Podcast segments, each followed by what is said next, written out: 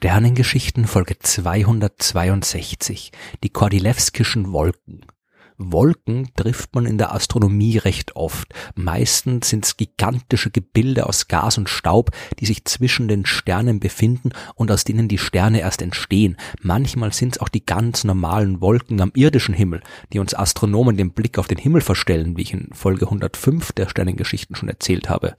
Die Wolken, um die es heute geht, haben aber nichts mit den großen Ansammlungen aus Wassertropfen zu tun, die schlechtes Wetter und schlechte Laune bei den Astronomen provozieren. Es geht aber auch nicht um die fernen Geburtsstätten der Sterne. Es geht um zwei ganz spezielle Wolken, ganz in unserer Nähe. Es geht um die Kordilewskischen Wolken. Im Jahr 1961 hat der polnische Astronom Kasimir Kordilewski den Himmel beobachtet. Seine Ergebnisse hat er in einem Artikel mit dem Titel Fotografische Untersuchungen des Librationspunktes L5 im System Erde-Mond niedergeschrieben. Und gleich der erste Satz dieser Publikation, der erklärt, worum es geht. Und der lautet so vier Aufnahmen vom 6. März 1961 und 6. April 1961 fotoelektrisch vermessen, erlaubten die Lage zweier Erhellungen, die als Materiewolken in der Nähe des Librationspunktes L5 anzusehen sind, zu bestimmen. Um zu verstehen, was Kordilewski da beobachtet hat, muss man zuerst einmal klären, was ein Librationspunkt ist. Ich habe das schon sehr ausführlich in Folge 31 der Sternengeschichten getan. Kurz gesagt sind die Librationspunkte im Erde-Mond-System diejenigen Punkte im Weltraum, in denen sich alle wirkenden Kräfte, also die Gravitationskräfte von Erde und Mond und die Zentrifugalkräfte gegenseitig aufheben. Ein Objekt, das sich in so einem Gleichgewichtspunkt befindet, spürt keine andere Kraft und kann dort quasi in Ruhe parken. Es gibt fünf dieser Librationspunkte, drei befinden sich entlang der Verbindungslinie zwischen Erde und Mond und zwei weitere direkt auf der Mondumlaufbahn, jeweils 60 Grad vor und 60 Grad hinter dem Mond. Diese letzten beiden Punkte, L4 und L5 genannt, die sind stabil. Das bedeutet, dass Objekte, die sich dort befinden, auch dort bleiben, selbst wenn sie kleinen Störungen ausgesetzt sind.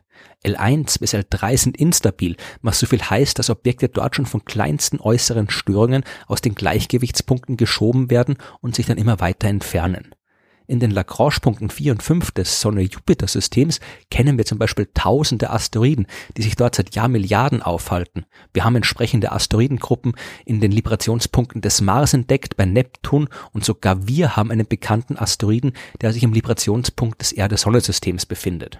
Kordilewski berichtet jetzt aber von Wolken aus kleinen Staubpartikeln, die er im Librationspunkt L5 des Erde-Mond-Systems beobachtet hat.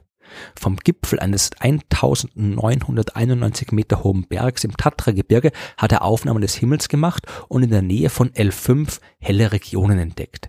In seiner Arbeit schreibt er, die Übereinstimmung der Resultate aus allen Aufnahmen miteinander ist meiner Meinung nach ein Beweis für die Realität der Existenz von Materiewolken in der Nähe des Librationspunktes L5, die sozusagen zwei bisher unbekannte Erdmonde von etwa kometenartiger Struktur bilden. Er schreibt außerdem, dass er die Wolken auch mit freiem Auge mehrmals beobachtet habe und weist darauf hin, dass man probieren sollte, ein paar der größeren Staubbrocken noch genauer zu untersuchen, um Lösung für astronautische Probleme, wie er es nennt, zu finden.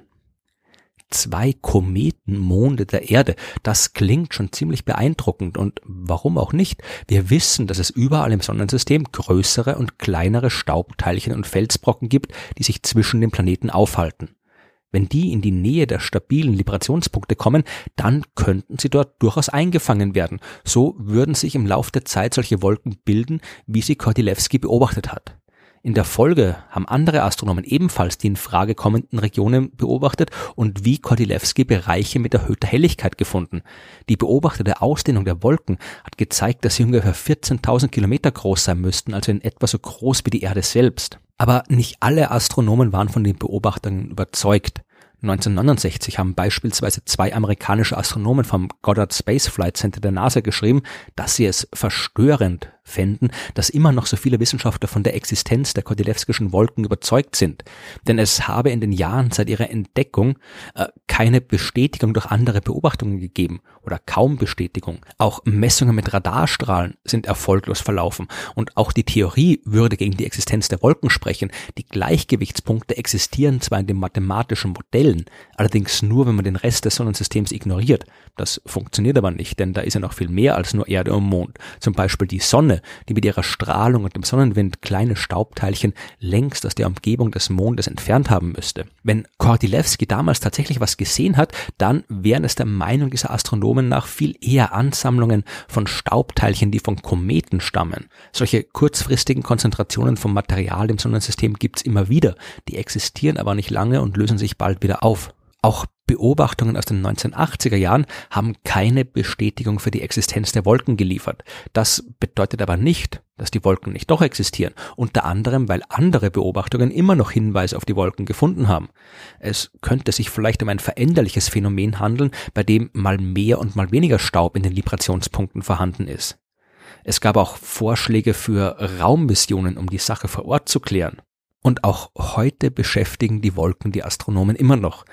2014 haben russische Astronomen die Stabilität der Gleichgewichtspunkte unter Berücksichtigung der gravitativen Störungen anderer Himmelskörper untersucht und sind zu dem Ergebnis gekommen, dass trotz allem Staubteilchen für längere Zeit in den Lagrange-Punkten des Erde-Mond-Systems überleben könnten.